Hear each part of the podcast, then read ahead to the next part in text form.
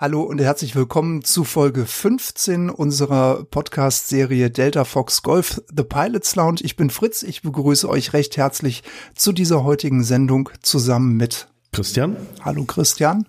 Hallo Fritz und wir haben heute auch mal wieder einen Gast und zwar den Michael Fröhling, ähm, vielen bekannt durch ähm, seine Expertise im Bereich IFA und ja, wir freuen uns ganz herzlich, dass er heute uns einfach mal ein bisschen Rede und Antwort steht. Und ähm, vielleicht stellst du dich einfach selber mal kurz vor, Michael.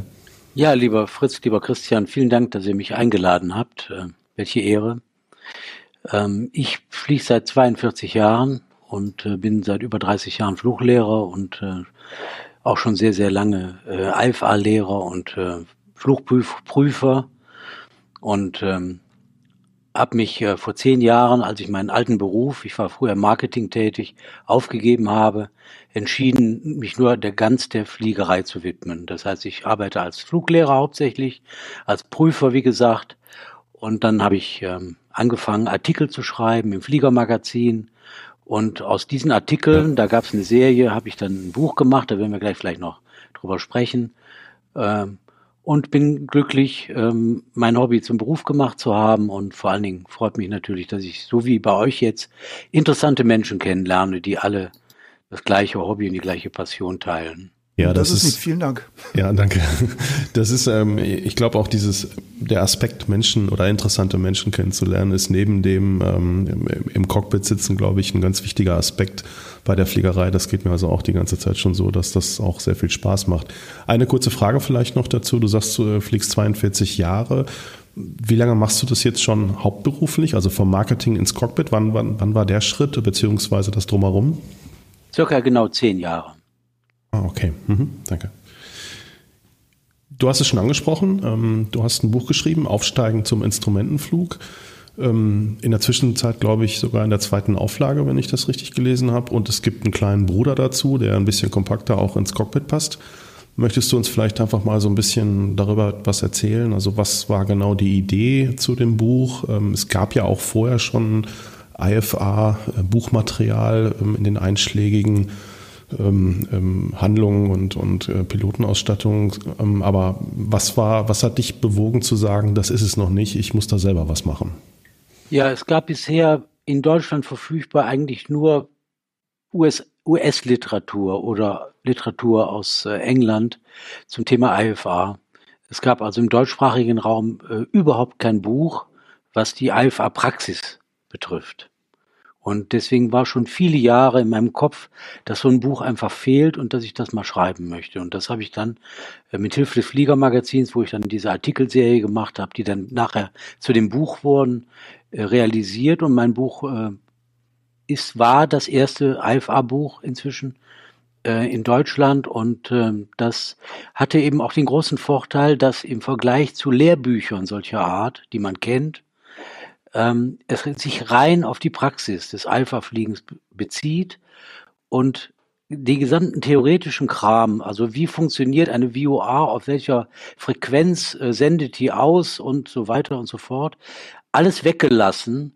Äh, ich habe also ein Buch geschrieben, welches den Piloten interessiert, der einfach nur fliegen will und der wissen will, wie kann ich jetzt perfekt fliegen und den der gesamte theoretische Kram, den er ja in der Prüfung oder für die Prüfung lernen musste oder lernen muss für sein IFA, alles weggelassen und die gesamte Praxis, wie man jetzt IFA fliegt, auf ähm, verständliche, bisschen humorvolle Weise auch übergebracht, so dass man Spaß hat, auch abends im Bett noch vielleicht, äh, bevor man die Nachttischlampe ausmacht, noch ein paar Seiten darin zu lesen. Das kann ich nur befürworten, weil ich habe das Buch ja gelesen und ähm, die Sprüche sind flott und es macht einfach Spaß, dann weiterzulesen. Das hat mir gut gefallen an dem Buch, als ich es in die Hand genommen habe. Es war von Anfang an gleich sehr locker geschrieben. Also man verliert da Ja, das Schöne ist, ähm, es gibt inzwischen äh, durch mich vielleicht angeregt zwei weitere Bücher übers IFA fliegen und das Schönste ist, äh, mein Buch ist immer noch das meistverkaufteste jetzt in den letzten Jahren in Deutschland. Und äh, das ist natürlich eine tolle, eine tolle Befriedigung. Und mich freut jeder, der mich anruft oder der mir schreibt, der ein Buch kaufen will, das ist für mich eine totale Befriedigung, weil es gibt nichts Schöneres. Ja, es ist einfach ein sehr schönes Feedback auch, ne? Ja. ja. Auf jeden Fall. Ich habe gehört, ähm, gesehen, ich habe irgendwo ein Video gesehen, ich glaube von Eisenschmidt war das, du hast auch ein neues Buch in Arbeit oder im Kopf schon? Ja, äh, ich wollte mein Erfolgsrezept, Artikel im Fliegermagazin zu schreiben und die dann als Buch rauszubringen, wollte ich eigentlich weiterverfolgen. Und ich schreibe inzwischen nicht nur über das Thema IFA im Fliegermagazin, sondern auch über andere Themen des Fliegens. Und da ich äh, in meiner, meinem Job als Fluglehrer sowohl ATPL-Piloten ausbilde, hauptsächlich, aber auch Privatpiloten äh, ausbilde und mit denen auch Prüfungen mache und Checkflüge und so weiter, ähm, habe ich die Idee gehabt, dass ich eine Verbindung herstelle zwischen dem professionellen Fliegen, weil wir bilden die ATPL-Piloten ja für eine Karriere im Airliner aus, hauptsächlich, und die mhm. Privatpiloten sind ja weit davon weg. Und dann hatte ich eben die Idee, dass ich sage, wie kann man denn die Professionalität des professionellen Fliegens in Anführungsstrichen, also der beruflichen Luftfahrt, übertragen auf das Fliegen eines PPL-Piloten, äh, sodass das besser, befriedigender und auch sicherer wird. Und deswegen ist die Idee meines neuen Buches, dass man mehr zum Profi wird. Also als PPL praktisch aufsteigt, genau. nicht zum IFA diesmal, sondern zu einem zu einer Art professionellerem Piloten, der deswegen eben genau. auch äh, mehr Befriedigung hat und eben auch das Wichtigste sicherer fliegt. Mhm. Das ist die Idee des neuen Buches. Also ich sag mal Arbeitstitel Aufsteigen zum professionellen Fliegen. Nicht, dass man jetzt im Airbus sitzt plötzlich, sondern dass man in seiner Cirrus oder in seiner Cessna eben äh, ein bisschen äh, professioneller umgeht. Mhm. Einfach ein Stück geordneter, genau. ähm, wie du schon sagst, sicherer in den Abläufen und allgemein einfach unter dem Stichpunkt Professionalisierung in der Privatfliegerei. Genau. Schön. Mhm, okay. Jetzt würde ich aber gerne mal äh, so gerne auf das Instrumentenfliegen eingehen. Seit Anfang 2015 gibt es ja das umgesetzte EASA-Konzept, dass es zwischen einem En-Route IA und einem Competency-Based IA unterschieden wird. Äh, Michael, inwieweit unterscheiden sich denn diese beiden Lizenzen sowohl im theoretischen als auch im praktischen Teil voneinander? Ja, das Competency-Based IFA ersetzt weitgehend das klassische IFA. Und da waren die Mindeststunden bei der Praxis 50 Stunden, die sind dann runtergegangen beim Competency-Based auf, drei, auf 40 Stunden und äh, mhm. die Theorie von 150 Theoriestunden auf 80 Stunden. Und vor allen Dingen hat man den ganzen theoretischen Ballast. Wie funktioniert ein Satellit? Ja, das muss man als Alpha-Pilot ja nicht unbedingt wissen. Äh, das ist alles mhm. rausgeschmissen worden aus der Theorie. Das heißt also eine verringerte Theorie, eine verringerte Praxis und dann als Ergebnis ein vollgültiges IFA, das sogenannte Competency-Based IFA. Das war der erste Schritt. Okay. Der zweite Schritt war, dass man eine Idee, die es in England schon gab, schon länger und auch dort äh, recht erfolgreich realisiert wurde, dass man ein verringertes IFA angeboten hat, wo es nur um den Streckenflug geht. Also wenn der Pilot auf unkontrolliert, ohne IFA irgendwo startet und er will irgendwo ohne IFA landen, aber er will zwischendurch durch eine Front, durch die Wolken fliegen, dann konnte er mit dem en route IFA, das ist dieses äh, zweite halt, konnte er durch die Wolken fliegen und ähm, war besser dran als ein, IFA, als ein VFA-Pilot vorher. Und diese mhm. beiden Sachen sind halt eingeführt worden. Die Theorie war gleich für beide. Hat man also die Theorie für ein en route IFA gemacht und dann das en route IFA mhm. da drauf gesattelt, dann konnte man später noch aufsteigen zum Competency-Based IFA und die Theorie musste man nicht neu machen. Es galt die gleiche grundlegende Theorie mit den 80 Stunden. Jetzt ist es aber so, dass dieses En-Route IFA, welches wir seit 2015 eben wie genau wie das Competency Base ausbilden, ein Flop ist. Das heißt, von zehn Piloten, die zu uns kommen in die Flugschule, die ein IFA machen wollen, ist noch nicht mal einer. Also ich würde sagen, die Quote ist noch unter eins, also unter zehn Prozent, der mhm. Leute, die einen Route IFA machen wollen. Ja. Woran liegt das? Also das ist auch eine Frage, die ich mir im Vorfeld äh, brennend eigentlich überlegt hatte, die ich dir stellen will, weil ähm, für mich klingt das Konzept eigentlich erstmal interessant. Ähm, ich mache die Theorie, die Theorie kann ich nachher im Grunde auch dann für den nächsten Schritt aufs Voll-IFA benutzen oder an oder äh, anrechnen. Und gerade dieses, ähm, ich bin unterwegs und jetzt muss ich halt mal irgendwo durch eine geschlossene Wolkendecke steigen, das sind ja auch bei der Sichtflug, Privatfliegerei typische ähm, Herausforderungen, die, die man öfters mal hat, also, also die man natürlich nicht macht, wenn man keine IFA hat, aber, aber die einem helfen würden äh, in bestimmten Situationen. Und da habe ich mich gefragt, warum das so wenige anspricht am Ende. Ja, dazu kommt ja noch, wenn ich das ergänzen darf, dass einer der Gründe, einen IFA zu erwerben, ja auch die Sicherheit ist. Äh, der häufigste Grund für tödliche Unfälle in der kleinen Luftfahrt ist der Kontrollverlust, wenn Leute in schlechtes Wetter einfliegen und dann irgendwo aus den Wolken rausfallen oder kontrolliert in einen Berg reinfliegen. Ähm, und jemand, der zum Beispiel dieses Enroute IFA erworben hat, der also die, äh, ich hatte es noch nicht erwähnt, aber der muss nur 15 Stunden trainieren im Vergleich zu 40 Stunden für das Competency-Based IFA, der hat zumindest die Sicherheit, dass wenn er mal in die Wolken kommt oder in schlechtes Wetter kommt, dass er sein Flugzeug gerade ausfliegen kann, den Autopilot einschalten kann und da keine Panik kriegt und eben nicht äh, zu Tode kommt. Insofern ist diese diese Geschichte ja. mit dem Enroute IFA ja gar nicht so negativ zu bewerten. Dennoch war, ist es kein Erfolg. Ich hatte ja gesagt, dass ein vergleichbares Konzept in England schon seit vielen Jahren ein Erfolg ist. Ähm, ich kann da nur vermuten, warum das so ist. Ja, äh, ein Grund ist vielleicht, dass die Leute sagen, das ist nichts Richtiges und nichts Ganzes, weil ich äh, ja doch keine Approaches fliegen kann. Ich kann ja doch nicht bei schlechtem Wetter mal irgendwo ein ILS runterfliegen. Äh, das ist mit Sicherheit der Hauptgrund, würde ich sagen, dass viele Leute sagen, das ist nichts für mich. Ja. Mhm. Klar, es ist so ein halbes, ne?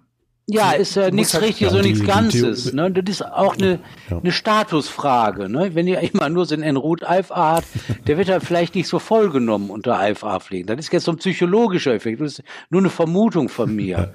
ja, okay. äh, ja. vielleicht ist es auch ein deutsches also, Phänomen. Ich weiß nicht, wie es in anderen Ländern mit dem Enroute IFA aussieht, aber ich befürchte, dass es das genauso ähnlich wie in Deutschland war äh, dass es kein Erfolg ist. Aber die Leute sagen halt, wenn schon, denn schon. Und ist natürlich auch eine Geldfrage. Ne? Wenn so ein äh, klassisches IFA, ich sag mal, vielleicht unter 15.000 Euro zu erreichen ist, dann ist so ein Enroute IFA vielleicht bei unter 10.000 oder weit unter 10.000 zu erreichen. Äh, das ist natürlich auch eine Geldfrage, aber wir haben natürlich auch viele Piloten mit, die Geld haben.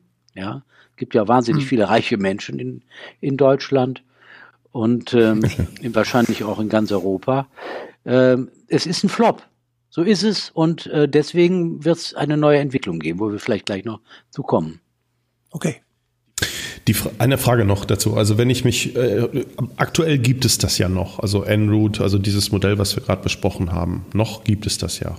Das ist richtig. Es wird aber nicht mehr ausgebildet und es wird 2022 okay. mhm. auslaufen. Das heißt, jemand, der äh, okay. so ein Enroute IFA hat, wird es verlieren äh, in nächstes Jahr. Also das, das ist auch interessant. Das heißt, die, die das gemacht haben, die verlieren das wirklich. Das heißt, da, mhm.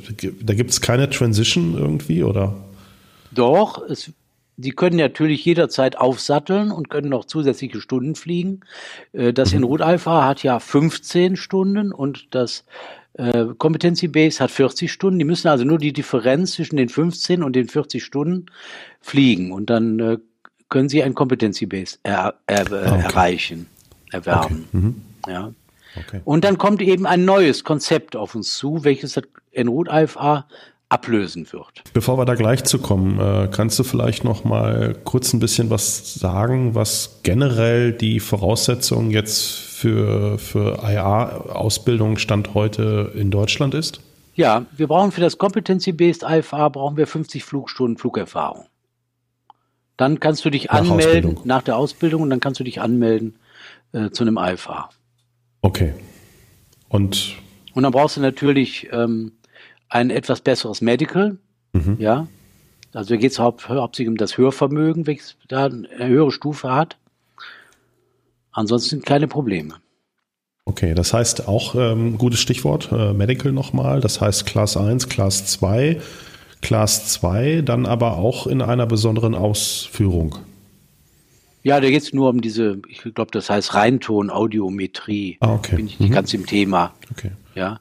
Glaube ich auch ein Punkt, Aber der nicht Prinzip zu jedem muss man kein, ist. Kein, äh, ja. Man muss kein, äh, kein einsam Medical haben. Nee, nee, das, das um wusste ich, aber ich wusste zum Beispiel gar nicht, dass noch dieses, ähm, dass da doch noch ein Unterschied dann bei der Einser ist. Das wusste ich zum Beispiel nicht. Ja. ja.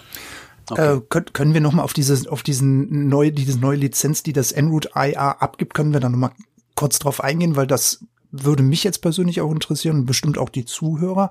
Hast du da vielleicht schon ein paar Informationen ähm, als Fluglehrer, wenn du so nah an der Quelle sitzt? Du meinst jetzt das neue ja, das Basic IR, steht, oder? Das ja, neue genau. Basic IR. Hm, okay, Richtig. Ja. Basic IR. Ja. Das Ganze steht auf der Seite von EASA schon als Konzept beschrieben und sollte schon im vergangenen Jahr eingeführt werden. Okay. Hat sich alles verschoben. Äh, ob es in diesem Jahr kommen wird, ist fraglich. Äh, man wird es sehen. Es löst das Enroute IFA praktisch ab und es hat äh, zwei gravierende Unterschiede. Ein gravierender Unterschied ist, dass man in Modulen das IFA-Fliegen erlernt. Das heißt also, es gibt erstmal ein Basic, also es heißt generell Basic IFA, es gibt ein Basismodul und dann gibt es den Streckenfluch. Dann kann man also das Basismodul plus das Modul Streckenfluch erwerben und dann gibt es ein weiteres Modul, welches äh, An- und Abflüge beinhaltet. Mhm. Ja, und dann gibt es ein weiteres Modul, welches zum Beispiel zweimotoriges Fliegen beinhaltet. Das heißt, es ist ein Erwerb in Modulen, das ist die eine Geschichte. Aber ganz wesentlich, der wesentliche Unterschied ist, dass man jetzt doch IFA-Abflüge ohne Einschränkung und IFA-Anflüge mit Einschränkung fliegen darf. Mit dem Nachfolger des Enroute IFA, mhm. welches ja diese Anflüge nicht mehr vorgesehen hat, nur auch keine Abflüge. Okay. Das heißt aber, dass ich diese Anflüge mit einem höheren Minimum nur fliegen darf. Wenn ein ILS zum Beispiel bis auf 200 Fuß runtergeht, wenn ich also bei 200 Fuß Minimum die Bahn oder zumindest die Landebahnbefeuerung nicht in Sicht habe, dann muss ich durchstarten. Mhm. Das wäre also mein Minimum beim Cut 1 IFA, bei dem normalen IFA, beim Competency Based auch, äh, würde zum Beispiel bei, bei dem Basic IFA das Minimum um 200 Fuß höher liegen. Also anstatt 60 Meter dann 120 Meter oder 400 Fuß. Und dann gibt es Wetterbedingungen, die vorgegeben sein müssen. Äh, und äh, bei den äh, 2D-Approaches, also da, wo ich keine vertikale Führung habe, sind entsprechend höhere Minima da als die im Anflugblatt verzeichneten Minima. Okay. Und das macht Sinn Gut. aus meiner Sicht, weil die Leute können dann einen Approach fliegen, aber sie sind halt nicht so stark gefordert, weil sie eben hm. nicht bis zu dem ganz tiefen Minimum runter dürfen. Was das dann in der Praxis bedeutet, bis zu welchem Minimum die dann wirklich runterfliegen, das weiß niemand. Ja, aber zumindest sprechen wir jetzt mal von der Situation, wie es legal ja. sein soll. Wie es gedacht ist. Ja. ja, und es gibt, man muss ja auch sagen, dass es Leute gibt, die ein IFA-Rating vollwertiges haben, die auch nicht bis 200 Fuß runterfliegen, weil sie, die gar nicht erst losfliegen, wenn das Wetter so schlecht ist, dass die Wolken bei 200 Fuß sind. Die erst losfliegen, wenn die Wolken entsprechend höher sind, weil sie sich das nicht zutrauen. Bis zu einem solchen hart, ich sag mal in Anführungsstrichen harten Minimum runterzufliegen. Ne? Das heißt also, es liegt oft im Ermessen des Einzelnen und es gibt persönliche Minima. Aber wie gesagt, das Basic IFA ist insofern zu begrüßen, weil man eben Approaches fliegen darf und auch Departures, IFA Departures fliegen darf. Dann gibt es noch einen weiteren äh, Vorteil möglicherweise, das ist aber noch nicht so ganz klar. Und zwar gibt es keine Minimumvorgaben mehr für die Theorie und es gibt keine Minimumvorgaben mehr für die Praxisausbildung. Und was noch, auch noch nicht klar ist, was aber auch eine wesentliche Änderung bedeuten würde, die Theorieprüfung kann in der Flugschule abgenommen werden. Man muss also nicht mehr zum Luftfahrtbundesamt und dort eine Prüfung machen, sondern man kann das in der Schule tun. Was okay. immer das, mhm. das ist praktisch. Was immer das bedeutet. Es spart zumindest Reisekosten. ja. ja. Das klingt schon mal gut. Ja. Jetzt ist ja ähm, zum, äh, zum ARA gehört ja auch ein Funksprechzeugnis, AZF. Haben wir da noch irgendwelche Voraussetzungen? Nein, das AZF muss nach wie vor gemacht werden. Man braucht keine offizielle Ausbildung in einer Flugschule, man muss nur die Prüfung bestehen. Und was man natürlich auch braucht fürs IFA ist eine Sprachprüfung, Englisch. Weil im IFA-Bereich grundsätzlich nur Englisch gesprochen wird. Haben wir da ein gewisses äh, Minimum-Level? Ja, es gibt die Level 4, 5 und 6. Minimum Level ist 4. Das gilt für alle Piloten, die auch die VFR-Piloten, die Englisch funken wollen. Ja, was da eine neue okay, Entwicklung wir, ist, wo ich auch stark beteiligt bin, ist, dass es im Ausland möglich ist, eine Sprachprüfung online zu erwerben. Also okay. ich zum Beispiel mhm. ko äh, kooperiere mit einer österreichischen Firma und nehme online Sprachprüfungen ab, europaweit. Das ist also jemand im, in Deutschland, in München oder Hamburg oder in einem anderen Land sogar und der kann äh, bei mir ein Sprachlevel 4, 5 oder 6 erwerben online und äh, muss nicht extra dafür nach Düsseldorf kommen. Das ist ein große, großer Vorteil. Ah, okay. Mhm. Und ähm, es ist ein bisschen unverständlich, warum Deutschland, die ja oft immer so eine Sonderrolle äh, für sich in Anspruch nehmen, warum Deutschland da nicht mitmacht. Ja, hm. ja wieder schwierig. Ne? Also, wir haben in der letzten Sendung haben wir so ein bisschen über ähm, äh, CRM gesprochen, wir haben über ZIP gesprochen. Also ich glaube, die rechtlichen Voraussetzungen sind bei uns in Deutschland teilweise manchmal sehr schwierig nachzuvollziehen. Ja, Deutschland geht oft in Sonderweg. Ja, das hatte ich ne? ja. Ist ein bisschen geht, schwierig. Geht oft, ein, geht oft ein Sonderweg. Äh, auf, in vielen anderen Bereichen ist man so bei der, ja, ich sag mal, EU-Harmonisierung, äh, aber auf der anderen Seite auch Vorreiter. Und da wundert man sich manchmal dann auch in, insbesondere in der Fliegerei, warum da halt diese, diese Alleingänge oder Sonderlösungen doch auch häufig sehr ausgeprägt sind an der Stelle. Ja. Michael, man kann ja die Ausbildung mit einem freien IFA-Lehrer außerhalb der Flugschule beginnen. Also sprich jetzt also zum Beispiel auch mit dem eigenen Flugzeug. 30 mhm. Stunden sind beim Competi-Based IA vorgeschrieben. Mhm. Habe ich das richtig notiert?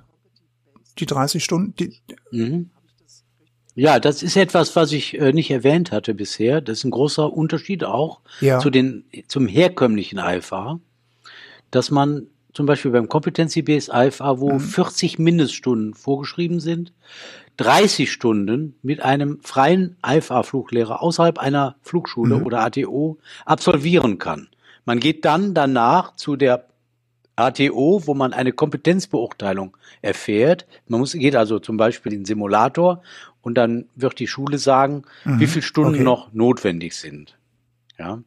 Und das ist natürlich ein großer Vorteil. Eine Frage an der Stelle vielleicht mal. Ähm, hast wie oder wie siehst du eine Praxiserfahrung in Bezug auf diese Kompetenzbeurteilung durch die finale Flugschule dann am Ende? Ich sehe da überhaupt kein Problem drin, weil man muss grundsätzlich sagen, dass eine gute Flugschule einen Prüfer erst dann, einen Schüler erst dann zur Prüfung äh, schickt, wenn er prüfungsreif ist. Okay? Wenn früher 50 Mindeststunden galten und heute beim Competency Based AFA gelten 40 Mindeststunden, sich aber der Inhalt der Prüfung nicht verändert hat, dann muss man sich fragen, was bedeutet das denn? Und das bedeutet, dass früher, als es 50 Mindeststunden gab, viele Schüler auch mehr als 50 Stunden brauchten. Also sag ich mal auch Le Leute, die äh, in meinem Alter sind, die schon ein bisschen älter sind, die schon ja, über 50 ja. sind, die kommen mit 50 Stunden beim AFA nicht zurecht. Und wenn jetzt die 40 Mindeststunden gelten, dann sind das die gleichen Schüler und die gleiche Prüfung. Die kommen ebenso mit 40 Stunden nicht zurecht. Die brauchen halt ein bisschen mehr Training. Ist ja auch kein Problem, weil die Stunden, die da genannt werden, sind ja Mindeststunden. Niemand garantiert, dass jemand mit 40 Klar. Stunden ein Eifahrer wird. Und wenn jetzt jemand. Und das garantiert ja auch beim VfR PPL niemand. Ne? Das, Na, das, sind Richtwerte. Ja, richtig, sind Richtwerte. Ne? Und wenn jetzt jemand 30 Stunden mit einem Fluglehrer seiner Wahl durch die Gegend geflogen ist, da gibt es da zwei Fälle. Der eine Fall ist, dass dieser Kunde ein Geschäftsmann ist, der mit seiner Muni oder Bonanza oder Cirrus quer durch Europa fliegt mit den, und den Fluglehrer immer dabei hat und dabei seine Eilfahrstunden aufschreibt. Ja, das ist die, der eine Fall. Der fliegt aber die meiste Zeit geradeaus. Und der zweite Fall ist, der mit seinem Fluglehrer richtig trainiert, der also Holdings fliegt und Anflüge und wieder ein Anflug und wieder ein Anflug und Airwork und so weiter und so fort, der also eine richtige Ausbildung mit dem Fluglehrer macht, der kommt dann in die Flugschule und ist richtig gut ausgebildet. Der andere, der nur auf den Geschäftsreisen immer schön äh, einen Fluglehrer mit dabei gehabt hat, der, da ist er nicht so gut ausgebildet, ja. Aber es ist alles überhaupt kein Problem, weil die Schule sagt, ja, wir machen eine Kompetenzbeurteilung und du musst jetzt mindestens zehn Stunden bei uns schulen. Und wenn er dann noch 30 Stunden braucht, kein Problem, weil dann braucht er halt noch 30 Stunden. Das sind Formalitäten okay. letztendlich, die immer, sage ich mal, als Hintergrund haben, dass ein Flugschüler dann zur Prüfung geht, wenn er reif ist für die Prüfung. Okay, das ist also zum Beispiel ja dann gar kein ähm, anderes Handling, als das bei uns ja zum Beispiel in Bielefeld auch so gehandhabt wird. Also jemand, der zur Prüfung geschickt ist, ähm, der ist halt fertig. Da, da gibt es eine gute Beurteilung durch äh, Cross-Check und alles, was dazugehört. Und ähm, da wird halt niemand hingeschickt, wo man von vornherein kein gutes Gefühl hatte. Und das ist halt da genauso, denke ich. Meine Frage zielte so ein bisschen auch darauf ab, einfach, dass dadurch, dass wir natürlich jetzt eine Änderung haben, dass ich halt im Vorfeld auch meine eigene Erfahrung sammeln kann, die eben nicht äh, zwangsweise in einer Schule ist, dass ich einfach gerne mal so gehört hätte, okay, wie, wie gehen die Schulen am Ende damit um? Ne? Weil sie natürlich theoretisch, sage ich einfach mal, auch Umsatz verlieren. Ne? So. Das ist richtig. Ähm, und die Schulen finden das natürlich nicht toll. Das war aber, der Hintergrund der Frage. Ja, aber die gehen damit um, in, dass sie mit dem Schüler fliegen und äh, feststellen, wie sein Stand ist und dann wird der prüfungsreif gemacht. Und wenn, wenn das in zehn Stunden erledigt ist, was ich auch schon erlebt habe, ja, also das ist jetzt nicht unrealistisch, die zehn Stunden, die dann noch in der ATO geflogen werden müssen. Mhm. Dann ist das ja wunderbar. Dann wird ja auch eine faire Flugschule nicht sagen, du musst jetzt noch so und so viel schulen, ja. Äh, und wenn das eben dann noch 30 Stunden zusätzlich sind, dann ist halt noch 30 Stunden zusätzlich. Äh, eine Geschichte halte ich noch für wesentlich in dem Zusammenhang. Die normale IFA-Ausbildung beginnt im Simulator. Das heißt, von den 40 Stunden Competency-Based können 25 Stunden im Simulator geflogen werden. Das hat zwei extreme Vorteile. Der eine Vorteil ist, ist es preiswert. Und das zweite ist, du kannst dem Schüler die Grundlagen des Alpha-Fliegens viel besser vermitteln, als wenn du irgendwo in der Zirrus über Frankreich bist. Ja, da kannst du nicht mal eben rechts ranfahren und sagen, so, wir machen das jetzt normal, ja. ja. Aber im, im Simulator kann ich immer wieder den Freeze-Button drücken und dann steht der Simulator. Dann kann ich in Ruhe erklären, wie ein Holding zu fliegen ist. Ich kann auch, wenn ich einen Approach geflogen habe, kann ich den direkt wieder an den Anfang des Approaches setzen und wieder einen Approach fliegen und wieder einen Approach fliegen. Das heißt, ja. mit dem Simulator anzufangen, ist mit Sicherheit der beste Weg, um ein IFA zu bekommen. Deswegen ja. schlage ich zum Beispiel Schülern, die zu mir kommen und sagen, hör mal, willst du nicht 30 Stunden mit mir fliegen? Und ähm, als, äh, außerhalb der ATO, den schlage ich vor, zunächst mal zehn Stunden oder vielleicht auch ein bisschen mehr in den Simulator zu gehen in einer Flugschule. Und dann sage ich, okay, dann machen wir jetzt erstmal die mhm. Grundlagen im Simulator und dann gehen wir mit deiner Cirrus, gehen wir dann noch 20 Stunden fliegen und dann gehst du wieder zurück zur ATO. Was aus meiner Sicht besser ist, als mit dem Fliegen direkt anzufangen. Klar, weil man einfach erstmal wirklich diese doch sehr ähm, theoretischen Basics, äh, Instrumenten, Verhalten und allem, was dazugehört, Rechnen äh, im Kopf und solche Sachen. Ähm, das sind natürlich genau. Dinge, die das ist ja genau der Unterschied, der, der den es ausmacht äh, zum VFR-Fliegen. Und wenn du natürlich dann den ganzen VFR-Krempel, äh, Lufträume und was nicht alles noch drumherum hast, äh, Verkehr, ähm, klar, das ist natürlich was ganz anderes. Ne? Die praktische Prüfung beim Competency-Based IR, worauf kommt es in der Prüfung da direkt an, Michael? Wie, wie läuft sowas ab? Ja, natürlich geht es um die Vorbesprechung, die Flugvorbereitung. Und dann ist beim IFA natürlich in der Vorbesprechung, was die Flugvorbereitung betrifft und was das Wissen des Kandidaten betrifft, sind natürlich IFA-Themen werden abgefragt. Also zum Beispiel Wetterphänomene. Okay. Ja, was machst du, wenn du Gewitter hast? Kannst du äh, durch die Gewitter fliegen, wie kannst du feststellen, ob Gewitter sind und so weiter. Äh, dann das zweite ist natürlich Vereisung. Ja, äh, die meisten äh, AFA-Flieger in den kleinen Flugzeugen, die bei uns rumfliegen, haben keine Enteisungsanlagen.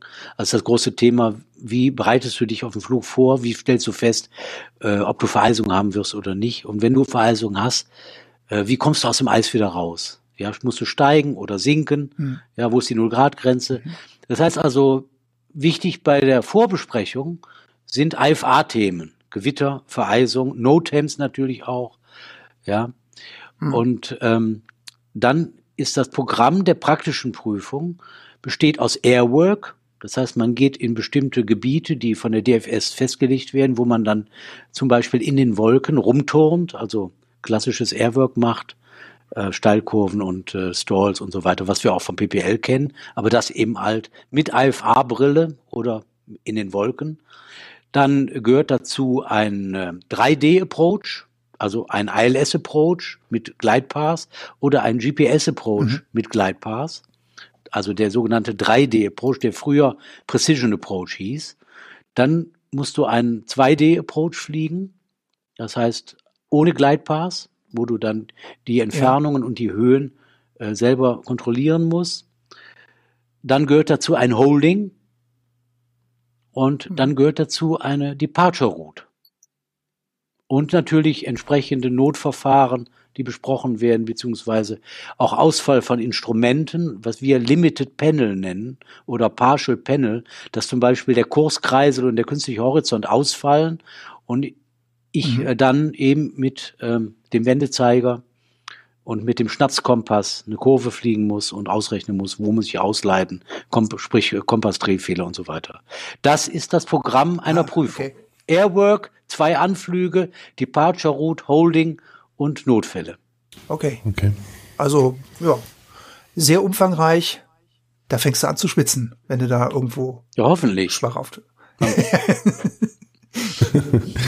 ja, und ich glaube, unter dem Aspekt, äh, da braucht es auch schon ein paar Stunden, um da eine gewisse Souveränität auch zu erlangen, denke ich. Ne? Also ja. wenn ich das so Partial Panel, äh, Schnapskompass mit Wendezeiger, ähm, okay. Und Uhr. Das ist ja, schon, und da macht sich jetzt. Gut, ja. Es ist ja meine Aufgabe oder meine Motivation ist ja, neue Leute zum IFA zu bringen. Erstmal, weil das Sinn macht, aus Sicherheitsgründen, äh, auch weil die dann eben auch zu ihren Termin, geschäftlichen Terminen fliegen können, weil sie halt die Chance in die Luft zu kommen, wie wesentlich höher ist als beim VFA. Äh, aber man muss auch eins sagen, der Kollateralschaden beim IFA, in Anführungsstrichen, ist, dass die Leute einfach bessere Piloten werden. Also es gibt kaum eine anspruchsvollere Ausbildung als so eine IFA-Ausbildung. Man ist einfach ein wesentlich äh, besserer, wesentlich bewussterer, wesentlich sicherer Pilot, wenn man so eine Ausbildung hinter sich hat. Vielleicht eine kurze Frage. Ähm, du hast das gerade angesprochen, dass äh, man mit einer mit einem Instrument Rating öfters mal auch Situationen fliegen kann, die vorher schon lange vorbei gewesen wären als VFR-Privatpilot.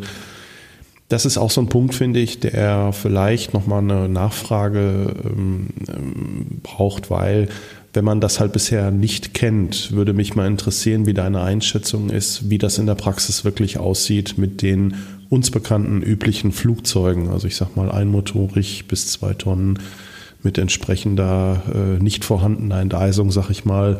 Ähm, also was ist da so wirklich, sag ich mal, in Bezug auf echte, echten Mehrwert äh, unter den üblichen gegebenen Bedingungen, die wir da eigentlich so vorfinden? Ja, ich gebe mal ein paar Zahlenbeispiele, ohne jetzt Statistiken zu kennen. Bin ich VFA-Pilot und will ich zu einem Termin fliegen, dann ist meine Wahrscheinlichkeit im Jahresdurchschnitt vielleicht 40 Prozent dass ich in die Luft komme ja. und dass ich auch dahin komme. Ja, und dann nochmal, dann nochmal 40 Prozent, dass ich auch wieder zurückkomme. Ja, wie oft musste man irgendwo übernachten, ne, weil man nicht in die Luft kam. Ja, das kennen wir ja, ja alle. Wenn ich mit einem äh, nicht enteisten kleinen Flugzeug wie einer Cessna 172, 182, einer PA 28 oder so durch die Gegend fliege ohne Enteisungsanlage, dann ist vielleicht meine Wahrscheinlichkeit in die Luft zu kommen vielleicht 70 Prozent. Hm, okay. Wenn ich mir dann aber noch ein Flugzeug gönne mit Enteisungsanlage und mit Druckkabine und mit Turbo geladenem Motor, jetzt will ich mal gar nicht von einem Turboprop reden, da gibt's ja auch Leute, die äh, das aus der äh, Portokasse bezahlen.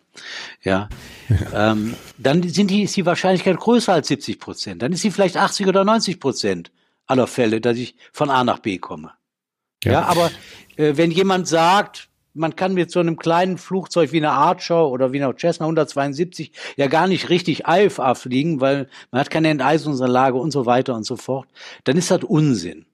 Okay. Ja, weil mhm. es gibt ganz viele Tage, wo es kein Eis gibt und äh, wo man äh, keine Gewitter gibt und wo man äh, auch selbst ohne Wetterradar oder Stormscope oder so äh, sag ich mal, Gewitter sehen kann, drumherum fliegen kann und so weiter.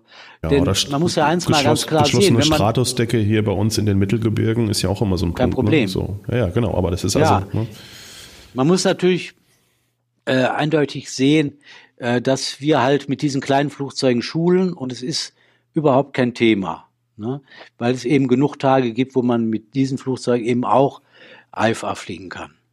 Nochmal so auf den Punkt, wie ist aktuell die Regelung unter ähm, deutscher oder europäischer Lizenz äh, Delta zugelassen? Was braucht das Flugzeug am Ende an Ausstattung? Ja, es muss ausgestattet sein für den Flug, den man machen muss. Das ist eigentlich die europäische Regelung. Das deutsche Recht schreibt ein DME vor. Ja, und das es ist, wir haben häufig den Fall, dass deutsches Recht und europäisches Recht nebeneinander existieren und dann schlägt in der Regel das europäische Recht das deutsche Recht. Ja, Zum Beispiel genau. nach europäischem Recht kannst du ohne Autopilot IFA fliegen. Nach deutschem Recht musst du, wenn du ohne Autopilot IFA fliegst, einen zweiten AZF-Inhaber an Bord haben, der den Funk machen kann. Ja.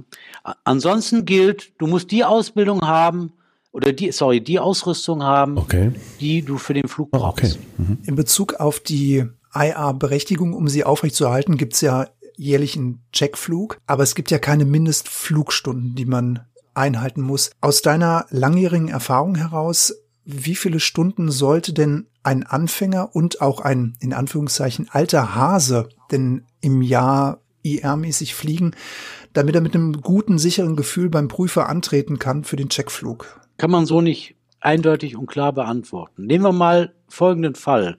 Jemand hat ein eigenes Flugzeug, eine Moni oder eine Cirrus oder was auch immer, und der fliegt damit europaweit zu Geschäftsterminen. Dann kann er das nur tun, wenn der absolut im Geschäft ist, weil der muss von A nach B zu einem bestimmten Zeitpunkt und das Wetter ist manchmal schlecht und manchmal gut. Ja. Der, würde ich mal sagen, muss mhm. mindestens mindestens, sage ich mal, 80 bis 100 Stunden im Jahr fliegen, damit er im Geschäft ist. Oh, okay. Alles andere wäre unsicher. Okay. Wenn der also morgens startet äh, und damit das in London sei will, bei, zu einem Meeting, und das Wetter ist halt schlecht, dann muss der richtig gut im Geschäft sein. Und der muss auch eine gute Ausbildung, Ausrüstung haben. Ja, der muss vielleicht mindestens mal einen Stormscope haben, okay. damit er sieht, wo Gewitterzellen sind. Als Beispiel. Besser wäre mhm. natürlich eine Enteisung. Mhm. Aber wir haben auch ganz viele Privatpiloten, die ähm, den IFA-Schein machen und die nicht geschäftlich unterwegs sind und nicht mit ihrem eigenen Flugzeug, sondern die ab und zu mal ein Flugzeug chartern und damit IFA-Anflüge trainieren oder mal vielleicht nach Paris fliegen für einen schönen Wochenende und einen IFA-Anflug da machen. Und ähm, da, die hm. haben oft viel weniger Stunden. Und das ist auch kein Problem, weil es ist, sind ja auch nicht die Leute, die sagen, wenn die, wenn die Wolken, die Untergrenze bei 200 Fuß sind, da, da fliege ich jetzt nach Paris, sondern die sagen dann eher, nee, das Wetter ist mir doch zu schlecht oder ich weiß nicht, wie das mit den Gewittern ja. ist und so weiter, da bleibe ich lieber zu Hause. Äh, die, die mögen IFA fliegen. Ich meine, IFA fliegen ist ja auch eine Passion. Viele Piloten finden es ja auch richtig klasse, äh, dieses, diese Professionalität drauf zu haben und bei jedem Wetter, in Anführungsstrichen, bei jedem Wetter ja. irgendwo hinfliegen zu können. Aber wenn man das als Hobby sieht und dann ab und zu mal IFA fliegt und dann seine eigenen Minima hat, dann ist das nicht zu vergleichen mit jemand, der jetzt bei jedem Wetter knallhart, bei jedem Minimum äh, irgendwo hinfliegen muss oder will. Mhm. Ja, muss jeder für sich dann selbst entscheiden. Genau. Ja. Also mit der sicheren Ausbildung, aber ja, ich denke, du gesagt hast, äh, wenn dann einer sagt mit Gewitter, das möchte ich einfach nicht, okay, dann ist es halt so, ne? Richtig. Muss man das auch akzeptieren. Er könnte es, aber er möchte halt nicht, okay. Aber ich denke, das ist auch genau der Punkt. Ähm, das äh, haben wir ja auch schon mal besprochen ähm, zum Thema, wenn äußere Zwänge auf Piloten einwirken. Und ähm, ich sag mal, wenn jemand zu einem festen Termin beruflich fliegt, dann ist das eine Art Zwang. Also natürlich ist, hat er sich das am Ende alles freiwillig ausgesucht, aber da herrscht natürlich eine ganz andere Bedingung im Hintergrund. Und ich glaube, das ist einfach dann natürlich der große Unterschied. Wenn ich einfach irgendwo aus Spaß äh, hinfliege, dann, ähm, dann muss ich am Ende situativ reagieren und sagen, okay, geht halt nicht oder ich traue es mir halt trotzdem zu, äh, nicht zu, äh, obwohl es vielleicht theoretisch gehen würde. Und ähm, das ja. macht am Ende den Unterschied aus. Und deswegen auch ja dann der Hinweis so nach dem Motto, okay, dann brauche ich einfach auch mehr Praxiserfahrung. Und ich glaube, das ist, das ist schon nachvollziehbar an der Stelle. Ja. ja, ich plädiere halt dafür, dass es falsch ist zu sagen, wenn man ein Flugzeug hat, welches nicht gut ausgestattet ist, oder wenn man nicht viel Stunden im Jahr fliegt, dann macht IFA keinen Sinn. Das finde ich keine richtige Aussage, weil wenn Fliegen mein Hobby ist und ich möchte mich weiterentwickeln und ich möchte auch mal bei einem Wetter fliegen, wo andere am Boden bleiben, dann macht Alpha auch Sinn, wenn man weniger Stunden fliegt und wenn man nicht jetzt eine top ausgestattete Maschine hat. Man muss halt vorausgesetzt, kennen, man ne? weiß, was man tut. Vorausgesetzt, genau. Ja. Vorausgesetzt, man kennt seine Grenzen und hat seine eigenen Minima und weiß, was was man tut. Ja. Aber so gesehen ja im Grunde auch kein Unterschied zum VFR-Fliegen eigentlich. Ne? Auch das gilt ja da genauso. Ne? Also da gibt's ja auch Ganz genau. kein, kein genau. Schwarz, Die kein Weiß, da gibt's auch viel Grau dazwischen. Da gibt's immer Situationen, wo man sagt, naja gut, das haben wir letztes Mal ja auch besprochen, ähm, jemand, der gut im, im Training steht, der, der landet halt noch bei 20 Knoten Seitenwind ähm, und derjenige, der, weiß ich nicht, äh, 10, 15 Stunden im Jahr fliegt, der sagt halt um Gottes Willen, ich drehe um. Ne? So. Mhm. Ja, klar. Aber ganz interessanter Aspekt ist natürlich auch, dass wenn du IFA fliegst und du fliegst häufig IFA, dann ist das Ganze wesentlich einfacher als VFA fliegen. Weil das habe ich auch um schon von Luft gehört.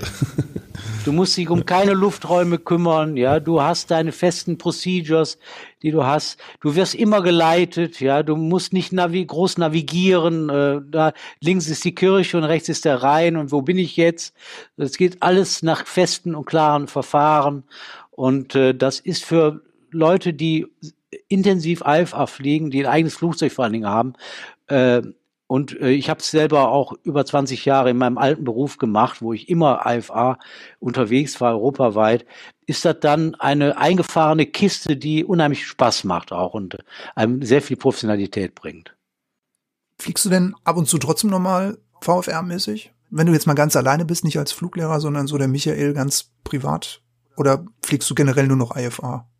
Ja, ich hatte eine Phase, wo ich fast nur IFA geflogen bin und fast schon äh, Angst hatte, äh, VFA zu fliegen, weil, oh, jetzt äh, muss ich ja auf die Lufträume achten und so weiter und so fort. Und ist ja alles einfacher, IFA. Jetzt bin ich aber seit ähm, zehn Jahren als Fluglehrer auch eben sehr viel VFA tätig und bilde auch PPL-Piloten, CPL-Piloten VFA aus. Und mhm. ich finde jetzt Spaß an beidem. Ja, ich würde jetzt nicht sagen, das eine oder das andere ist jetzt meine absolute Präferenz. Und wir, zum Beispiel plane ich jetzt einen Flug nach äh, Norwegen zum Nordkap hoch. Äh, da ist VFA das Thema. Weil da will ich durch die Fjorde hm. fliegen und dann will ich nicht in 10.000 Fuß über Norwegen sein. Da will ich was sehen. ja, klar. Und äh, das ist äh, eine andere Art des Fliegens. Und ich, äh, ich hatte früher eben, war ich sehr IFA-lastig von meiner ganzen Einstellung her, weil ich wollte einfach nur schnell von A nach B kommen. Und heute bin ich, mache ich beides und eben dann, wenn es passt. Ja. Du bist 2006 bist du über den Atlantik gef geflogen mit der DHZ. Richtig. Ja, okay. Ja. Also genau. wer dafür auch nochmal ähm, sich interessiert, ich glaube auf der, deiner Homepage hast du darüber auch ein bisschen Infomaterial. Ja, ist ein, ist ein Bericht. Würden ja, wir in den Show Notes ähm, mit verlinken, damit ähm, die Zuhörer sich da nochmal schlau lesen können. Ja, wunderbar. Checkpilot.de, glaube ich, wenn ich das richtig gesehen habe. Ist äh, ein wirklich sehr interessanter Bericht, äh, auch genau. mit der Beach, die da ja. irgendwie runtergegangen ist und ja. Ja. Ähm, du hast eben schon mal kurz was ein bisschen gesagt zu den Kosten im Bereich En-Route und Competency-Based. Wir haben gesagt, okay, das ist ein Auslaufmodell, also diese, diese Zweiteilung. Wir reden jetzt demnächst über Basis-IA. Kannst du ungefähr was sagen, was da so an, an Einstiegskosten für den Privatpiloten auf einen zukommt, wenn er überhaupt mit dem Gedanken spielt, diesen Schritt zu gehen? Kann man das schon sagen jetzt? Ja, wir wissen ja noch nicht, wie das genau aussieht, das Basis-IFA oder Basic-IFA, wie viele Stunden da geflogen werden müssen und so weiter. Aber es wird irgendwo sich zwischen dem jetzt Competency-Based und dem En-Route-IFA bewegen. Also ich sag mal so eine Hausnummer vielleicht um die okay, 10.000. Ja, ja, um die 10k, ja. Okay. Ich würde gerne mal so einen kleinen Blick über den Teich werfen. In Amerika, jeder zweite Privatpilot, circa jeder zweite Privatpilot hat gleichzeitig seine IA-Berechtigung ähm, mit in seiner PPL mit drin. Bei uns sind es jetzt so circa fünf Prozent. Ähm, diese hochwertige IFA-Ausbildung ähm, gleich zu Beginn eines Pilotenlebens anzustreben, ist das aus deiner Sicht sinnvoll oder werden Schüler, wird der Flugschüler erstmal überfordert? Das sehe ich nicht. Ich sehe das nicht, dass der überfordert wird. Natürlich hängt das immer von der Mentalität und vom Einzelnen ab. Aber es ist ja kaum einer ein besserer Pilot als der, der gerade sein PPL gemacht hat und die ersten Erfahrungen gesammelt hat, weil der noch alles drauf hat. Sag ich mal. Viele werden ja auch schludrig nachher. Mhm. Also ich sag mal, es gibt ja die zwei Richtungen. Der eine ist Erfahrung und damit mehr Sicherheit. Aber Erfahrung kann auch heißen, dass ich viele Dinge vergesse und äh, vielleicht auch mehr Risiken nachlässiger werde. Und nachlässiger werde. Deswegen Routine, kann man nicht Routine, sagen, dass jemand, der äh, 1000 Stunden hat jetzt der bessere Kandidat für eine Alpha-Ausbildung ist, als jemand, der gerade sein PPL gemacht hat. Kann man wirklich nicht sagen. Also insofern, okay. ich habe Beispiele, Leute, die bei uns im PPL machen und die begeistert sind und wenn die dann ihre 50 Stunden als Voraussetzung haben, um den, das Competency-Based Alpha zu machen, sich dann direkt zum Alpha anmelden. Das sind mit Sicherheit gute Schüler. Weil die erstens, das sind ja die, die Spaß okay. dran haben und die weitermachen wollen und die auch den Ehrgeiz haben. Das sind ja nicht die, die, die Luschen, in Anführungsstrichen, die Luschen, ja, die äh, da so reintalken und sagen, oh, jetzt mache ich mal ein Eifahren. Sondern das sind ja die Leute, die, die Gas geben. Ne? Ja, ich glaube, also ich glaube, ein Aspekt dabei, den man nicht unterschätzen darf, ist, wenn man einmal in einem Lernprozess drin ist, ist es natürlich viel leichter, den immer anknüpfend weiterzutreiben, als wenn man, ich sag mal, ich mache mein PPL, fliege komme in der Fliegerei an, sag ich mal, habe dann vielleicht irgendwann die Anforderung, dass ich sehe, Mensch, äh, wenn ich jetzt wirklich äh, mein Instrument Rating hätte, könnte ich heute zum Beispiel wieder fliegen, könnte ich diesen Flug wahrnehmen, könnte den Termin wahrnehmen? Oder könnte mit meiner Familie irgendwo hinfliegen, was was immer. Ähm, aber ich sag mal, dann natürlich auch diesen Schritt wirklich zu machen, wieder. Zu sagen, okay, ich setze mich hin, der Stoff ist nicht ganz ohne, wieder zu fliegen, 10.000 Euro nochmal in Gedanken neu auf den Tisch zu legen, das hat ja auch so ein bisschen so, so einen inneren Schweinehund überwinden Aspekt, sag ich mal. Und ich glaube, das ist auch ein ganz wichtiger Punkt, den man sicherlich dabei beachten muss. Also wenn ich einmal anfange, PPL, VFR und gleich AFA hinten dran hänge, dann hat das auch aus dem Aspekt wahrscheinlich schon einen gewissen Charme, wenn ich, wenn ich da Spaß dran habe. Ja, ich meine, bei unseren ATPL-Schülern ist es ja nicht anders. Die machen ja das Ganze hintereinander. Genau. Ja, ähm, jetzt haben wir viel geredet, viel erfahren. Ähm, bis dahin erstmal vielen, vielen Dank. Ich glaube, gerade auch äh, im Hinblick auf die Neugestaltung der Instrumentenflugausbildung haben wir so einen ganz guten Einblick mal bekommen, was da kommt, auch von den Kosten her und so das Ganze drumherum mal beleuchtet. Ähm, jetzt mal so ein bisschen einen Schritt zurück. Du hast wirklich sehr viel Erfahrung. Du bist ähm, 42 Jahre fliegst du. Du warst über den Atlantik, du hast ähm, viele Leute ausgebildet in ganz unterschiedlichen Situationen. Ähm, was waren so die Highlights bei dir? Ja, natürlich war der Flug nach Amerika das absolute Highlight. Ja, ähm, das ist etwas, was man vielleicht einmal im Leben macht und dann, dann war das Ziel Oshkosh natürlich äh, faszinierend. Ich war schon mal, mal mit dem Auto da, außer in Amerika vor vielen, vielen Jahren. Ja. Aber das ist da wie das Mecker für den Piloten. Das ist unvorstellbar. Ich finde, jeder müsste wirklich, jeder Pilot müsste halt wirklich einmal im Leben in Oshkosh gewesen sein. Das ist äh, faszinierend. Und natürlich der Flug dahin und der Flug zurück ist ein Erlebnis ohnegleichen. Ja, ich habe so viele mhm. schöne Flüge, dass es jetzt ganz schwierig wäre, ähm, ganz besondere Flüge äh, jetzt noch zu nennen, aber das ist wirklich das absolute Highlight. Ja, das glaube ich auch. Es wird ja auch häufig gesagt und ähm, auch Atlantiküberquerung ist, glaube ich, für viele von uns immer noch so ein, so ein riesiges Abenteuer. Ähm, alle, die lange fliegen, glaube ich, äh, haben schon auch viele Dinge gesehen oder, oder empfinden auch nach wie vor immer noch bei jedem Flug äh, eine neue Herausforderung und haben auch den Spaß.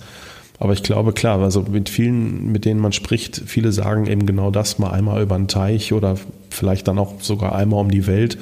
Das sind schon immer noch so die, die großen Träume von uns, oder? Mhm, absolut. Wer sich da noch mal ein bisschen einlesen möchte, bei Michael Fröhling auf der Seite checkpilot.de, da hat er einen sehr schönen Bericht äh, veröffentlicht über seine Reise nach Amerika 2006. Du bist mit der DA42 damals geflogen, ne? Das habe ich richtig. Richtig. Ja. Also ist wirklich sehr, sehr lesenswert, spannend, toll geschrieben. Und ähm, wer jetzt sagt, Mensch, also IA oder IFA-Ausbildung äh, möchte ich jetzt gerne machen in Düsseldorf bei der RWL, dann geht er zu Michael Fröhling. Oder ihr kauft euch natürlich erstmal FFL. Bei der FFL, Entschuldigung, FFL. Entschuldigung, bei der FFL. Und dann kauft ihr euch am besten auch nochmal das Buch Aufsteigen zum Instrumentenflug heißt es. Michael, wo ist es erschienen? In meinem eigenen Verlag. Guck mal, der Mann hat einen eigenen Verlag. Ja, aber nur für ein Buch bis jetzt. das ist ein kleiner, sehr, sehr kleiner Verlag.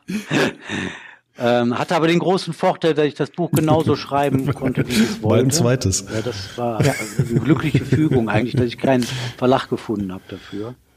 Ich möchte aber noch sagen, dass äh, wer auf meiner Seite war und wer Fragen hat zum IFA, jederzeit äh, mir schreiben kann oder mich anrufen kann. Ähm, die Fliegerwelt ist ja klein, ist ja nicht so, als ob morgen dann tausend Leute anrufen.